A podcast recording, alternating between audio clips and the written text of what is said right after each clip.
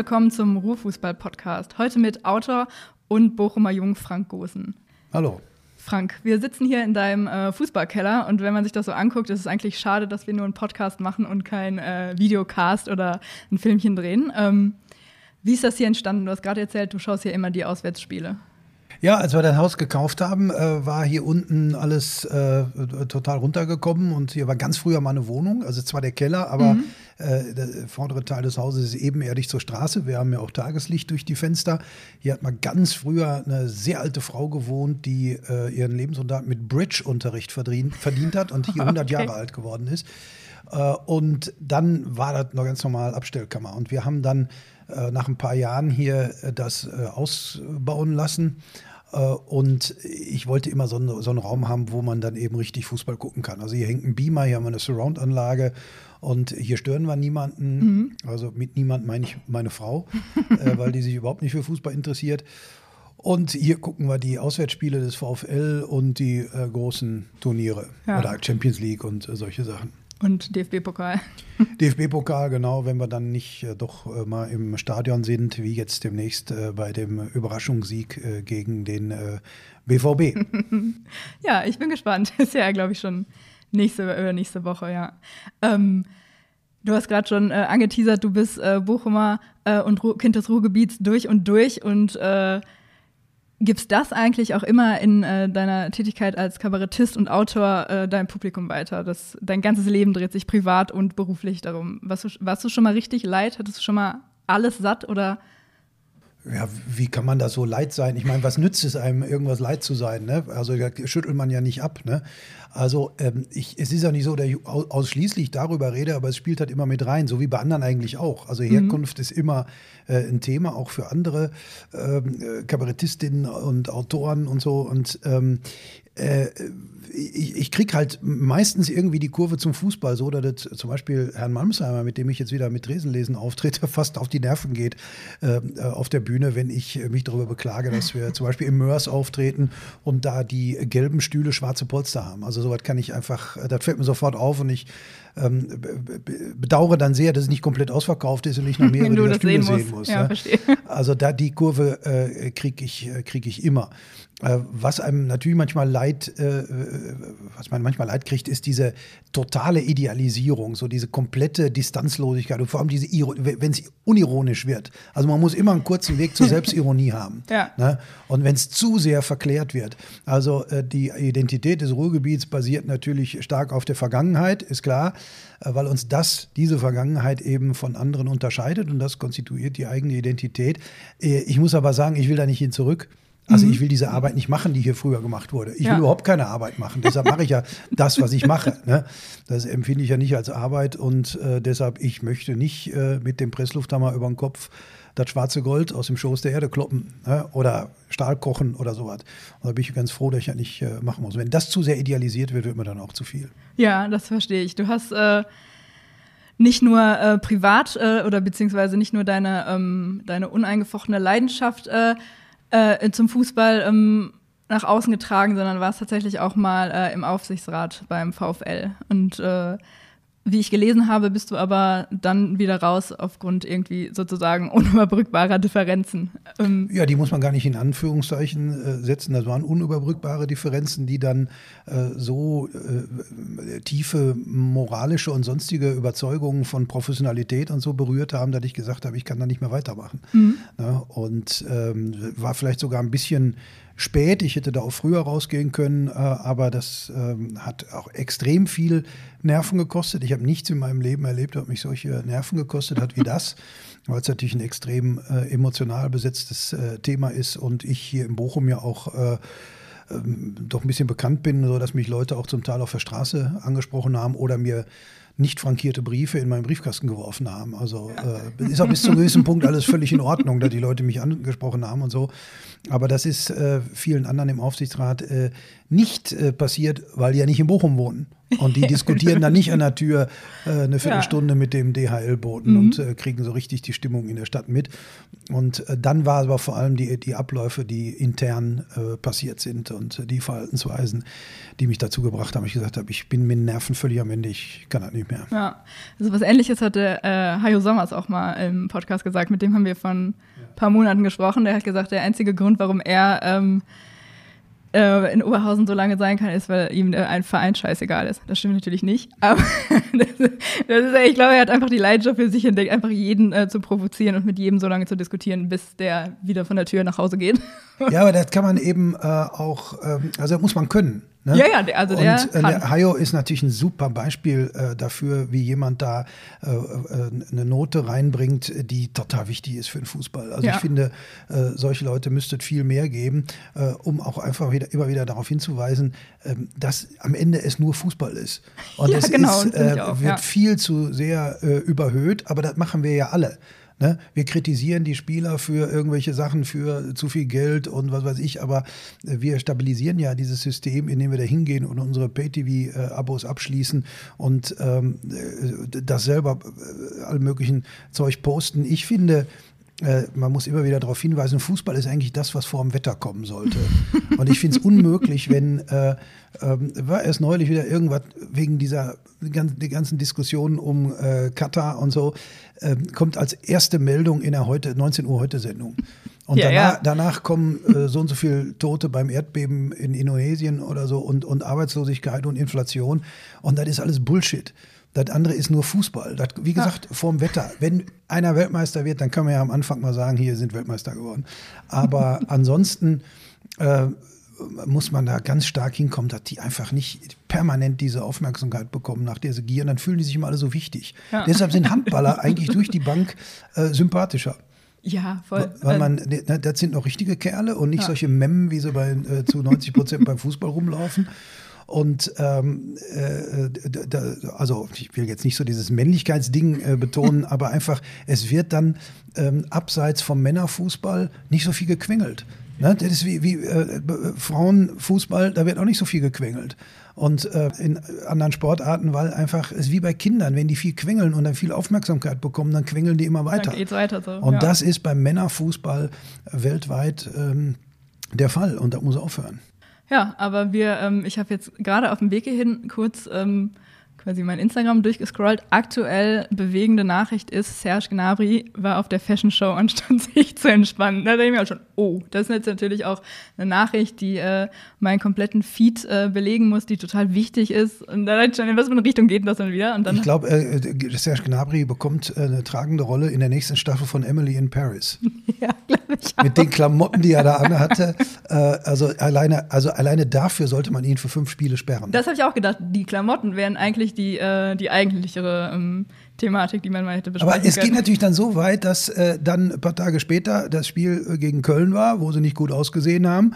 Und äh, äh dann heißt es natürlich, mh, hm, die haben schlecht gespielt, was Herr Knabri auf der Fashion Week war. Das ist natürlich auch wieder äh, Blödsinn. Also wenn das ausreicht, um den Kader des FC Bayern zu verunsichern, dann meldet euch ab. Ja, das äh, dachte ich mir auch.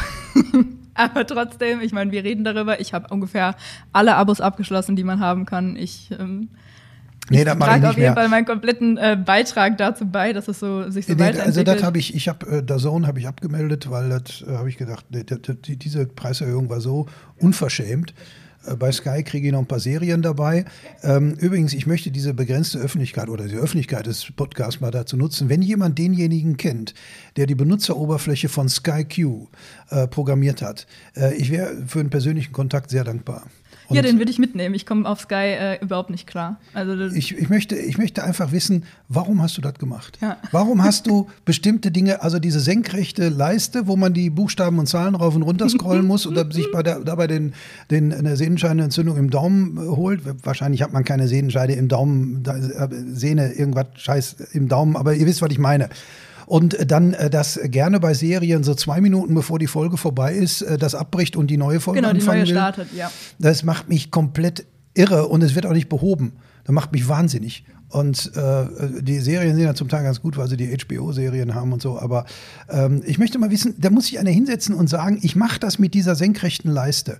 Und ich mache das, dass das auch ähm, sich nicht merken kann, dass ich im Arbeitszimmer äh, bis Folge 5 geguckt habe und im Wohnzimmer nur bis Folge. Lass uns wieder über Fußball sprechen.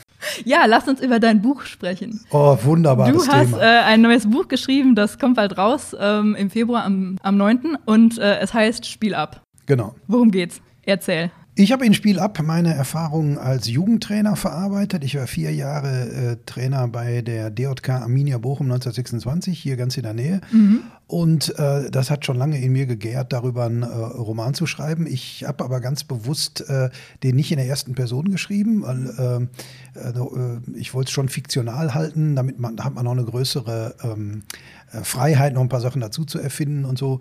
Aber äh, ich habe mir dann zwei, äh, drei Figuren aus meinen beiden letzten Romanen genommen, äh, Förster, Frenge und Brocky, Figuren, die ich sehr liebe, und äh, habe einen davon dazu gebracht, äh, die Mannschaft von seinem Sohn zu übernehmen. Das ist Frenge, der hat viel Mist gebaut äh, in seiner Beziehung äh, zu der Mutter seines äh, Sohnes und so. Und um da wieder ein paar Punkte zu machen, übernimmt er die C-Jugend mhm. der Spielvereinigung. Und äh, Förster muss ihn rumfahren, weil Frenge gerade keinen Führerschein hat.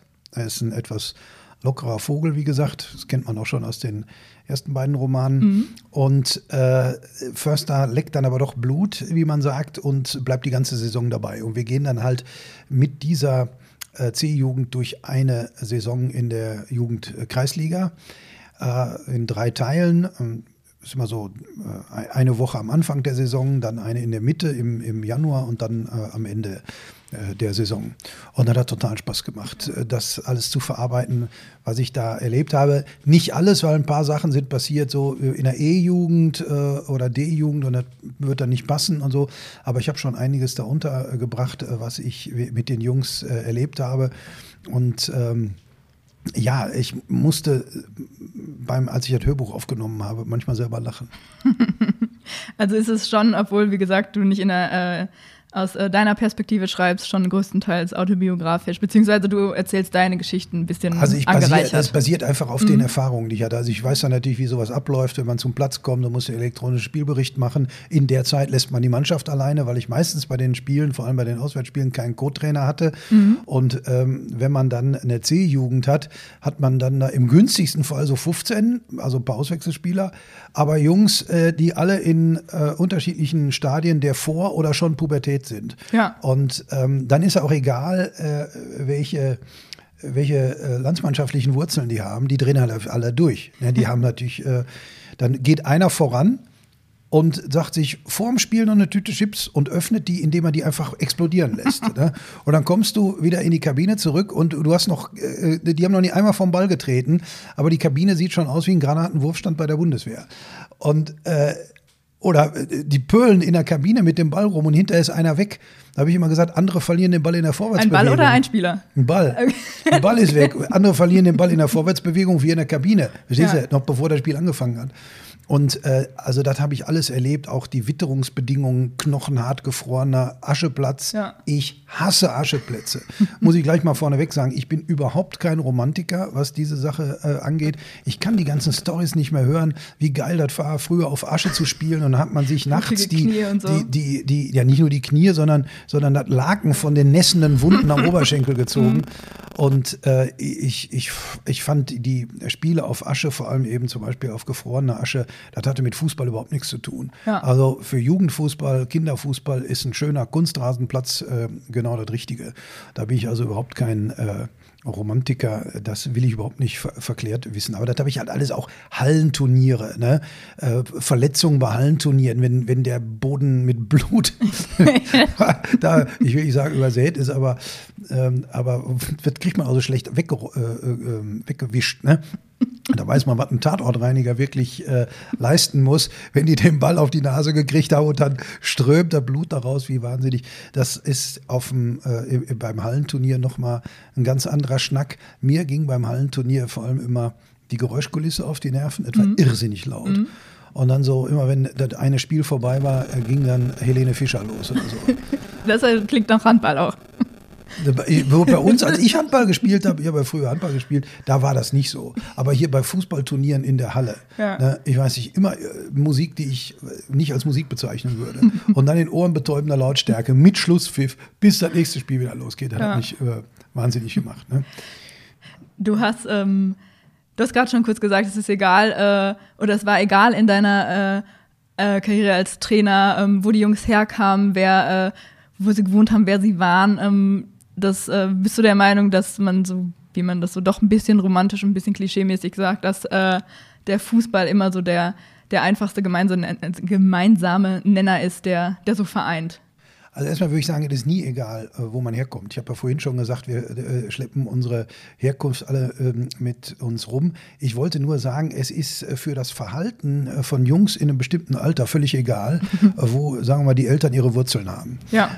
Die Jungs, die ich hatte, waren, ähm, wenn ich das richtig sehe, alle in Deutschland geboren, waren alle Deutsche mit unterschiedlichen Wurzeln. Mhm. Und natürlich habe ich auch die Diskussionen mitbekommen mit Erwachsenen oder bei anderen Vereinen oder so, äh, dass äh, bestimmte Spieler sich so und so verhalten würden, weil sie äh, aus einer, weil ihre Eltern aus bestimmten Ländern äh, mhm. kommen oder da die Wurzeln liegen. Und das halte ich für äh, Quatsch, ähm, weil die einfach äh, 13 Jungs, die 13 äh, werden, ne? Ja. so, äh, die haben halt einfach, egal wo sie herkommen, unheimlich viel Mist im Kopf. Ne? Und dann, ähm, äh, ja, dann, dann damit dann äh, klarzukommen, äh, das ist dann eine Herausforderung. Ich meine, bestimmte bestimmte äh, Schimpfwörter und Beleidigungen, die mögen einen, ähm, einen bestimmten Hintergrund haben. Also natürlich vor allem immer das, was man mit der Mutter des anderen äh, angeblich machen will. Mhm. äh, aber ähm, das ist dann auch egal, ob einer sagt, äh, du Arschloch oder ich mach Punkt, Punkt, Punkt mit deiner Mutter. Das ist mir auch völlig egal. Und ähm, äh, mir war dann auch irgendwann egal, wer damit angefangen hat. Ja. Ne? Du stehst ja dann, das hat mich immer am meisten wahnsinnig gemacht, da stehen zwei vor dir und der eine sagt, der hat das gesagt, da sagt der andere, nee, der hat das gesagt. Ja, aber der hat aber angefangen und so. Der, verstehst du? Und tatsächlich ist, äh, manche sagen dann, naja, das wird bestimmt der gewesen sein, weil aus den und den Gründen. Nee, weiß ich nicht, kann ich nicht sagen. Ich, ja. ich sag dann, wenn ihr nicht aufhört, schmeiße ich euch beide raus. Also für heute, für das Training. Ne? Und ähm, ich äh, äh, habe dann also mindestens, also ich habe nur einmal von Eltern, ich habe mit Eltern, da können wir auch noch drüber sprechen, äh, gar nicht so Probleme gehabt und einmal kam die Kritik, ich würde die äh, äh, die ausländischen Spieler, die angeblich ausländischen Spieler bevorzugen und so. Aber ähm, mir, mir gingen alle äh, manchmal total auf den, auf den Senkel. Ja, das glaube ich. Und ich fand es aber total äh, spannend dann wieder, weil ich eben, weil es so bunt gemischt war, äh, dass es richtig interessant war. Also ich hatte jetzt nicht die Hälfte jetzt nur türkischstämmige oder arabischstämmige Spieler, sondern ich hatte, glaube ich, zwei libanesischstämmige, zwei türkischstämmige, dann einen Sizilianer. Also ich sage ja die sind Deutsch, aber die selber bezeichnen sich ja so. Ne? Ein Sizilianer, zwei Russen und äh, äh, einer war der Sohn von einem äh, Freund von mir, der hat eine Zeit lang bei uns Torwart gespielt, da war die Mutter Französin. Äh, so und äh, äh, ja, dann hatte ich so fünf sogenannte Bio-Deutsche und das war dann total Albaner, zweieinhalb Albaner. Ne? Warum der halbe? Ja, da kam äh, der Vater aus dem Kosovo und die Mutter aus Lissabon. Das fand ich auch mal eine interessante Geschichte. Und wenn du dich dann ähm, äh, damit über die Jahre beschäftigst, stellst du fest, dass die ganzen äh, Klischees sowieso sofort beim Teufel sind. Ne? Ja. Zum Beispiel, was Religion angeht. Ich, ja, ich rede ja nicht über Religion. Ich rede ja schon mit Christen nicht über Religion. Ähm, äh, das sollen alle äh, zu Hause machen. Ähm, geht mir alles nichts an. Äh, aber du siehst dann zum Beispiel Ramadan. War Ramadan im äh, Sommer, äh, als, als, das ändert sich ja immer. Mhm. Aber wir haben es dann nicht in der Saison gehabt. Aber du hast gesehen, völlig unterschiedliche Umgehen, äh, da, da, Umgangsweise damit. Der eine zieht das eisenhart durch, schon mit zwölf Jahren, das will er auch, das ist sein Ding und so. Und ähm, dann beobachtest du, ja, kann der, äh, hält er da durch, trotzdem Training und so, muss, mhm. muss immer gucken. Ne? Ja. Dann ein anderer, der hat gesagt, boah, nee, ich habe nach zwei Wochen aufgehört, das war mir zu anstrengend. Äh, dann ein dritter sagt, ja, wir fasten zu Hause, aber meine Eltern sagen, wenn ich, äh, wenn ich Training habe oder wenn ich Spiele habe oder wenn ich mit meinen Kumpels losziehe, dann muss ich nicht fasten. So, und, einer, und ein anderer sagt, ich mache das überhaupt nicht. Ja. Dann sehe ich da überhaupt nicht ein. Ne? Oder äh, der, der, der eine Vater von einem albanischstämmigen Spieler äh, auch äh, Moslem, und das habe ich dann auch im, im, im Buch äh, beschrieben, äh, hat mir dann zu Weihnachten eine Pulle Schnaps geschenkt. ne? Also so, und äh, wenn dann einer kommt und sagt, wie kannst du das machen, du bist doch Moslem, ja, kannst du auch zurückfragen, bist du, bist du Christ, also gehst du jeden Sonntag in der Kirche, hast du nur Sex, wenn Kinder dabei rumkommen und, und so was alles. Ne? Ja. Das ist alles, also das äh, bringt so eine Fußballmannschaft, so eine multikulturelle Fußballmannschaft auf jeden Fall mit sich, äh, dass äh, du ganz schnell merkst, die Klischees, die sind alle beim Teufel. Ja, das ist so, glaube ich, das, was man lernt, wenn man einfach äh, nah dran ist und äh, verschiedenste äh, Kinder trainiert. Hast du ansonsten irgendwas, was du aus, was du aus dieser Zeit mitnimmst, was dich so darüber hinaus geprägt hat oder was was für dich besonders wichtig oder ähm, nachwirkend war? Ja, das, also das hat so, das hat, war alles so intensiv. Ich meine, ich weiß ja gar nicht, wie ich das damals gemacht habe. Ich war vier Jahre Trainer, sieben Jahre im Aufsichtsrat und da lief ja parallel. Ich mhm. habe mein ganzes Leben nach mhm. Fußball ausgerichtet. Ich konnte nur Dienstags und Donnerstags auftreten, weil ich montags und mittwochs trainiert habe und am Wochenende waren die Spiele. Spielen, ja. Ja? Also meine Booking-Agentur, äh, die denkt nicht äh, so äh, positiv an diese Zeit zurück, weil es sehr stressig war. ähm, also was man auf jeden Fall mitnimmt, und jetzt werde ich mal ein bisschen pastoral, ähm, ist, äh, wie sehr unsere Gesellschaft äh, darauf basiert, dass Leute äh, ehrenamtlich sich den Arsch aufreißen. Ja. Äh, ich muss sagen, mittlerweile profitiere ich davon auch sehr beruflich. Äh, mhm. Also äh, auch gerade durch die Corona-Zeit und die Zeit danach. Ich bin bei ganz vielen Kulturinitiativen aufgetreten, wo die Gage öffentlich subventioniert war und alles organisiert wurde von, ähm, von Freiwilligen, mhm. von freiwilligen Kulturvereinen. Also in, in Mülheim zum Beispiel in der Freilichtbühne. Ja. wahnsinnig, also wahnsinnig toll organisiert und man verdient auch noch Geld. Also ich meine, da muss man auch noch mal sagen, also ich jedenfalls. Und das habe ich so oft gehabt. Und das ist passiert in ähm, Sportvereinen ganz allgemein, also nicht nur beim Fußball, jeden einzelnen Tag. Ja. Also äh, ne, dieses, äh, da wird man manchmal so für belächelt, wenn man dann das Ehrenamt so hochhält. Aber ich habe das auch gesehen bei Vereinen, die noch kleiner waren als unser, Vereine, die in sozialen Brennpunkten waren, wo Leute, die äh, selber eigentlich keine Arbeit haben, aber, äh, aber da ähm, nicht nur eigentlich, die selber keine Arbeit haben, Punkt. Äh, die aber von morgens bis abends diesen Verein am Laufen halten. Mhm. Ich habe ja. Vereine, kleine Vereine gesehen, die haben es geschafft, beim Training die Verkaufsbude offen zu haben, wo wir das am Wochenende oft nicht geschafft haben, weil wir nicht genug äh, Eltern dazu gekriegt haben, sich da reinzustellen. Ja. ja? Und ähm, äh, da, da, da siehst du dann, das sind dann auch nicht immer, das läuft nicht alles perfekt, aber es gibt einen Anlaufpunkt in so einem äh, Viertel äh, für, für die Blagen, ist unglaublich wichtig. Und ähm, äh, kleine äh, Sportvereine sind, die sind tätige Sozialpolitik. Deshalb bin ich, finde ich auch völlig richtig, überall ähm, auch Millionen zu investieren in äh, Kunstrasenplätze. Ja. Ne? Erstmal sonst rutschen die, äh, die es sich leisten können, im, ins Tennis ab oder so. äh, und, äh, oder andere haben da ähm, überhaupt keinen Anlaufpunkt. Und was man in, was die Blagen in jedem in jedem Fall lernen. Also es ist immer nur ein bisschen. Also ich mache, ich gehe nicht davon aus, dass man, äh, mach mir keine, bin nicht so naiv zu glauben, dass man, äh, äh, wenn irgendwo die Dinge falsch laufen, vor allem in der Familie, dass man die durch den Fußballverein reparieren kann. Mhm. Ne? Und auch nicht in der Schule. Da wird auch in der Schule immer sehr viel äh, Verantwortung den Lehrerinnen und Lehrern aufgebürdet. Aber es ist ein Mosaiksteinchen. Und du musst dich in einem Mannschaftssport, ob das Hockey ist, Volleyball oder eben Fußball, du musst dich mit anderen äh, zusammentun. Und deshalb, äh, ähm, du wirst immer was lernen. Äh, und äh, äh, dafür. Und wenn, wenn der Verein gut geführt ist und der Trainer ordentlich ist, dann lernst du ein bisschen mehr.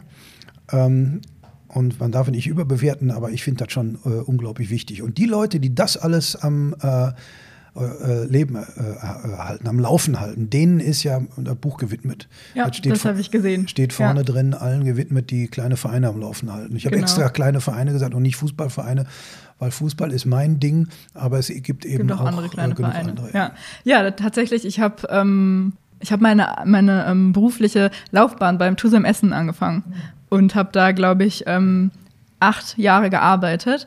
Und das, also Jugendarbeit auch gemacht, oder? Ähm, ich habe da die Kommunikation gemacht, aber dadurch, mhm. dass der Verein ähm, sehr klein ist, gibt es da keine ähm, einzelne Abteilung sozusagen. So, also außer das äh, sportliche Management. Aber wir hatten auch viel ähm, mit der Jugend und mit äh, Jugendarbeit zu tun. Aber ähm, das war eben auch so, ne? Der, ähm, das war so das Paradebeispiel von die ganze Familie ähm, integriert sich und mhm. nimmt teil. Also der der, äh, der Sohn war, war irgendwie Spieler, die Tochter hat den Kids Club äh, für die Kinder äh, mhm. gemacht, der, der, Vater hat die äh, Verzehrkarten verkauft und die Mama hatte auch noch irgendeine Rolle. Also das war da so richtig und äh, nicht nur äh, als, als dieses Beispiel, sondern da waren wirklich Familien überall vertreten, die sich einfach da auch ehrenamtlich engagiert hatten.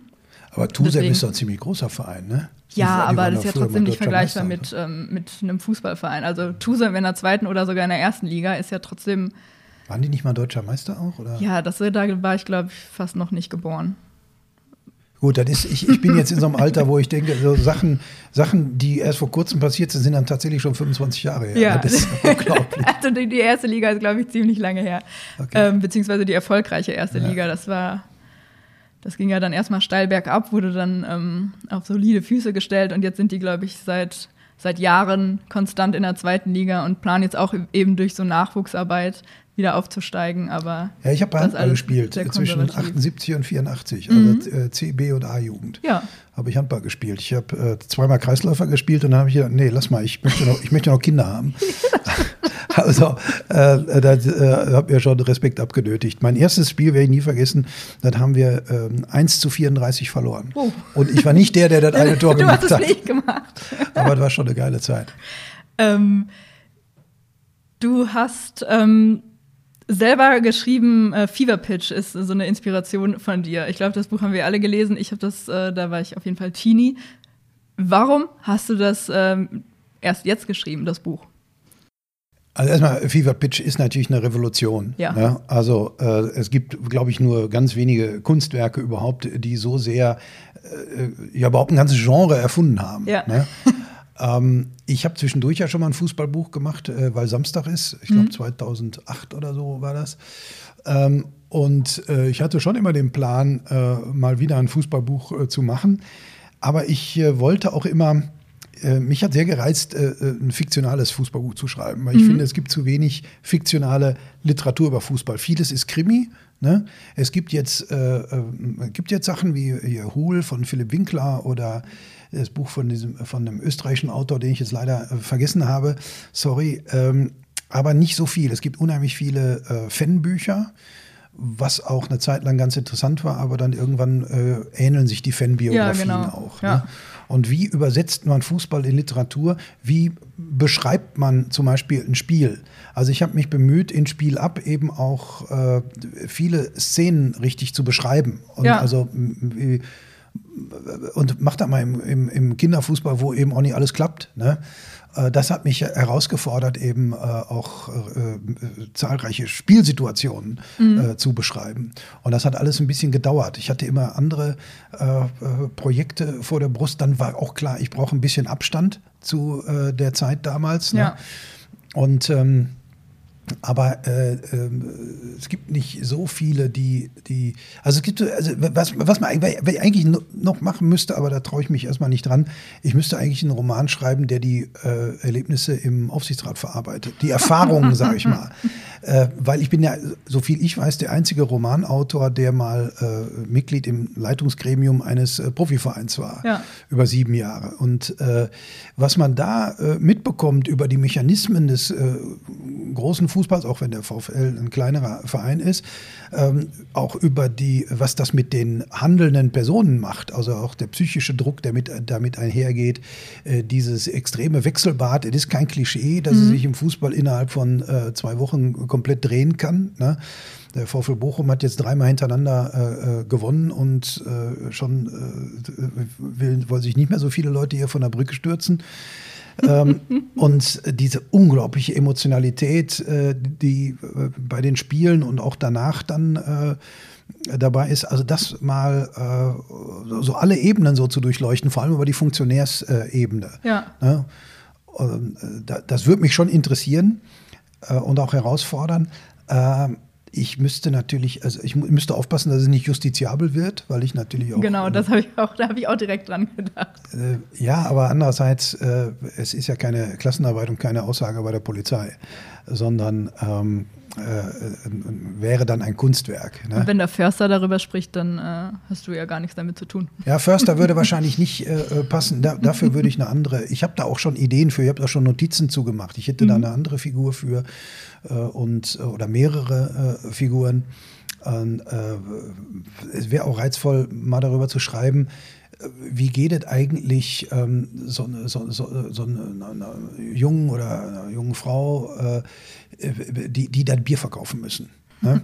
Und dann äh, gibt es zu Recht immer die Klage, die können alle nicht mehr zapfen oder jetzt beim letzten Heimspiel vom VfL ist das Bezahlsystem ausgefallen. Ja, das habe ich schon gehört. Und äh, die Leute drehen durch, wobei mir war das zu kalt, dann trinke ich nachmittags kein Bier. Ich wollte aber unbedingt einen Kaffee haben. Ne? Äh, und äh, dann haben Gästefans ja wohl eine Bierbude gestürmt und so. Das ist natürlich alles völliger Wahnsinn. Aber wie geht es den Leuten, die da stehen? Ja. Ne? Ich meine, die, die, die das stimmt, dass die zum Teil einfach nicht gut sind beim Zapfen, aber ich meine, die arbeiten da für den Mindestlohn und äh, müssen dann äh, sich auch unglaublichen Scheiß anhören. Oder ich ja. weiß es auch, dass, dass als es beim VfL früher ganz schlecht lief, haben die Mitarbeiterinnen im Fanshop nach den Spielen das immer abbekommen. Und das finde ich äh, total ätzend. Ich meine, äh, ne, wenn sie auf mich zugekommen sind, als ich damals stellvertretender Aufsichtsratsvorsitzender war und mich äh, äh, kritisieren, mhm meinetwegen auch direkt nach dem Spiel auch anpöbeln. Das ist überhaupt nicht das Ding. Ich habe ja den Scheiß mit fabriziert. Ja. Ne? Aber doch nicht die Leute, äh, die da äh, die Schals verkaufen. Da wird alles angemosert, was ein äh, VfL-T-Shirt anhat. Und da ist dann auch äh, äh, Alkohol keine Entschuldigung mehr. Und, äh, aber was macht er mit den, mit den Leuten, diese, diese permanente Belastung? Dann auch ähm, die, Mitarbeiter und Mitarbeiterinnen im Verein, äh, denen von morgens bis abends eine Aufgabe gestellt wird, nämlich, äh, wie kriege ich mehr Geld in die Profiabteilung? Mhm. Das ist ja, glaube ich, vielen Profis überhaupt nicht klar. Das war denen auch, als äh, Corona losging, nicht klar. Es werden Leute schlechter bezahlt als in vergleichbarem Beruf, damit du mehr bekommst. Ja. Das ist halt der einzige, was jeden, von morgens bis abends, nicht das natürlich nicht das einzige, aber es ist ein großes Ziel, wo können wir was sparen und wo, wie können wir dann äh, dem nächsten Spieler, den wir holen, nochmal 5000 Euro geben. Grundgehalt ja. äh, mehr im Monat äh, bezahlen. Ja. Und ähm, äh, das ist ja, glaube ich, vielen Spielern nicht klar. Und was macht das mit so einer Gemeinschaft in so einem äh, Verein? Äh, wenn dann eine bestimmte Art von Leistung auf, der, auf dem Platz gezeigt wird, dann gibt es auch einige Mitarbeiter im Verein, die dann einfach das auch nicht mehr lustig finden. Ne? Aber auch die, die ganz oben stehen, die also das alles nach außen zu verantworten haben ähm, äh, und dann in einer Branche arbeiten, der jetzt, jetzt jahrzehntelang absolut nicht möglich war, äh, zuzugeben, dass man einfach kaputt ist davon. Mhm. Ne? Jetzt ja. hat es ein paar Burnout-Fälle äh, gegeben. Ja, ja, aber ganz frisch. Und äh, äh, das, äh, ähm, ist, äh, das, ist, das ist das Schlimme, da finde ich beim Fußball so schlimm, diese gesellschaftliche Rückständigkeit. Mhm. Also wir sind in vielen gesellschaftlichen Bereichen schon weiter. Wir können äh, äh Prominente reden über Depressionen, über Alkoholkrankheit und über ähm, Schwule und Lesben in, in, in hohen Positionen. Fußball geht nicht. Nee. Der Fußball hinkt nur hinterher. Ja. Und das, das finde ich total ätzend bei einer Sache, die mir so viel bedeutet und dann in vielerlei Hinsicht so äh, dermaßen meinen, äh, meinen Wertvorstellungen dann immer wieder widerspricht. Ja. Und beim Thema Homophobie im Fußball, da glaube ich ja, das ist eine der Sachen, die mich äh, wirklich wahnsinnig ärgert. Da kommt ja mal ein Argument, ja, wenn sich da Fußballer outen, ähm, und ich rufe nicht dazu auf, das muss, muss jeder äh, selbst entscheiden. Weil ich, ich komme nicht in die Situation. Ja. Ne? Ähm, dann würden die Fans alle durch, dann würden die Fans die beleidigen. Und ich glaube, das ist gar nicht das Thema. Nee, glaube ich auch nicht. Da habe ich mir. Ja, was meinst du, was ist das größere? Was, was, was, glaubst du, ist das größere Problem für einen äh, schwulen Fußballer, der sich outet? Ich glaube, das sind die Mitspieler. Das glaube ich auch. In der Kabine, im, äh, im genau. Miteinander, im äh, Gegenüber, im, äh, ich sag mal, Körperkontakt, im, ja, im jetzt Training. Muss er, jetzt muss so. er mit dem duschen. Ja, genau. Und dann, dann äh, denkt er natürlich, äh, äh, der hat von morgens bis abends nichts anderes im Kopf, als genau, aber es ist ja bei jedem so. mich also. in der also Dusche zu überfallen. genau. Nein, ich glaube nicht, dass das mit, bei jedem äh, so ist. Ich glaube, das ist äh, in diesem, in diesem äh, rückständigen Männerzirkel Fußball so. Ja, ja, genau. Ne? Also, also das ist äh, äh Blödsinn zu meinen, dass jeder ja. äh, Schwule sich jeden anderen Spieler anguckt und denkt, oh. Ja, vor allem, wenn man mal mit, wenn man mal mit, mit schwulen Männern spricht, die sind nicht so doof und, und baggern ständig Heteros an. da ist ja die Trefferquote überhaupt nicht hoch genug. Das, ich meine, was für ein Schwachsinn. Ne? Über dieses, äh, äh, aber das ist, weil in, in Männern, äh, in heterosexuellen Männern steckt ja auch drin, äh, Frauen, die nicht parieren, die haben noch nie richtigen Sex gehabt. Und wenn das mal passiert, dann sind die ja wieder in der Spur. Mhm. Und dann haben die wiederum Angst, wenn ich jetzt von einem, aber da wollen wir gar nicht äh, zu Ende denken. Aber das ist eine Sache, die mir unheimlich äh, auf die Nerven geht beim, beim Fußball. Wir haben äh, schon schwulen Außenminister gehabt. Äh, wir hätten, wir könnten einen schwulen Bundeskanzler haben, ne, wenn Ole von Beuys Bundeskanzler geworden wäre und so. Aber Fußballer, äh, das, äh, das geht nicht. Und das ist schon Armutszeugnis. Ja, die Medien, die Funktionäre, die ähm, äh, quasi stellen das immer so dar, als wäre das dramatisch für den einzelnen Sportler ähm, der, der Fankultur gegenüber oder der, äh, der generellen Öffentlichkeit. Aber das, das fand ich generell auch eigentlich schon immer ein bisschen fragwürdig. Natürlich gibt es Fans, äh, die, ja, die, homophob sind. Wenn ja. ich 20, bei uns sind 25.000 Leute im Stadion. Äh, natürlich, ich sehe ja auch einigen an, dass ich mit denen nicht über Politik sprechen möchte ne? äh, und über be bestimmte Dinge. Aber unterm Strich ist denen das scheißegal. Wir haben auch äh, kein, wir haben natürlich Rassisten im Stadion, wie, wie überall. Dieser Rassismus äußert sich aber äh, nicht. Wir haben, also dass, dass äh, wir schwarze Spieler haben, ist ja jetzt schon lange völlig normal. Ja. Und ich habe ebenfalls im Boden Bochumer Stadion keine, äh, äh, schon, ich weiß nicht, wann, wann ich das letzte Mal äh, da äh, rassistische, äh, rassistische Sprüche gehört habe. Woanders hat man, man liest das ja immer mal ja. Äh, wieder. Ne? Und ähm, deshalb glaube ich, die, die Fankurven sind da das geringste Problem, weil die Leute ja im täglichen Leben schon längst andere Erfahrungen gemacht haben. Ne, das ist, äh, die, die ganze Gesellschaft ist heterogener und bunter geworden und äh, manche Dinge gehen manchen Leuten zu schnell und, und, und äh, sehr offensiv vorgetragene Wokeness äh, stößt dann auf Ablehnung. Aber das ist im Fußball alles nicht das Thema. Wir müssten da erstmal zu, auf zu so einem, zu so einem äh, äh zum ersten Level äh, de, der Akzeptanz kommen und das äh, passiert nicht. Aber äh, ich kann auch verstehen, dass äh, äh, es äh, schwulen Spielern schwerfällt zu sagen, naja, bin ich mal der Erste, der sich, der ja, noch man, aktiv spielt. Ja. Ne?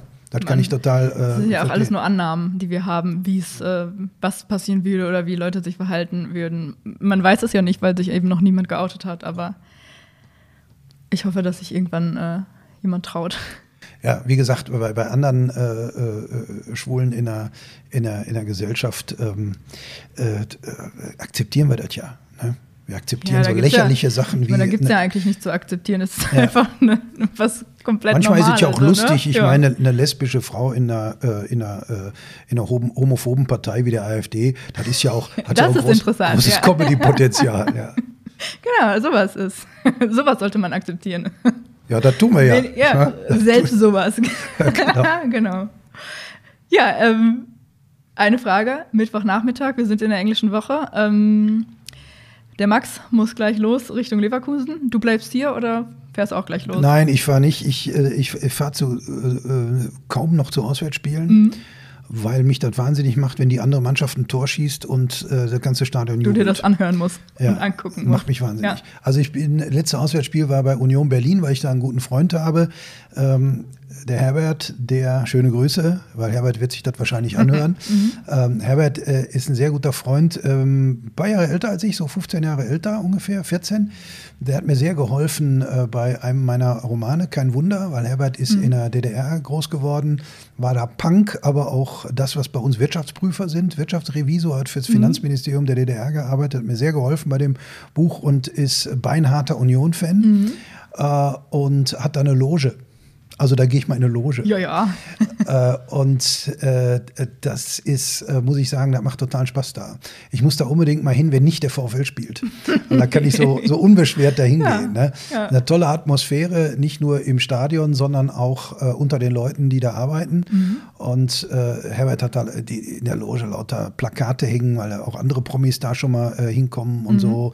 Und äh, also Frank Schöbel, der äh, Schlagerstar der DDR, weil ähm, äh, Herbert zwar Punk war und auch immer mit dem Wohnmobil nach Wacken fährt, was mich alleine schon begeistert, aber er hat auch ein großes Herz äh, für äh, überhaupt äh, die gesamte Musik äh, der äh, DDR oder überhaupt für, für Musik. Der hat mir übrigens Gundermann nahegebracht, mhm. den Rockliedermacher, der über den es auch diesen tollen Film gibt. Und äh, ja, also das, äh, da gehe ich dann schon mal zu Auswärtsspielen hin, aber ansonsten gucke ich das wieder hier bei mir im Keller. Ja, und äh, schafft der VfL den Klassenerhalt? Ja, sicher. Danke, das war's. Dankeschön. Das war Ruhrfußball, der Podcast über das Ruhrgebiet und die schönste Nebensache der Welt. Ruhrfußball ist ein Förderprojekt des Ministeriums für Wirtschaft des Landes NRW.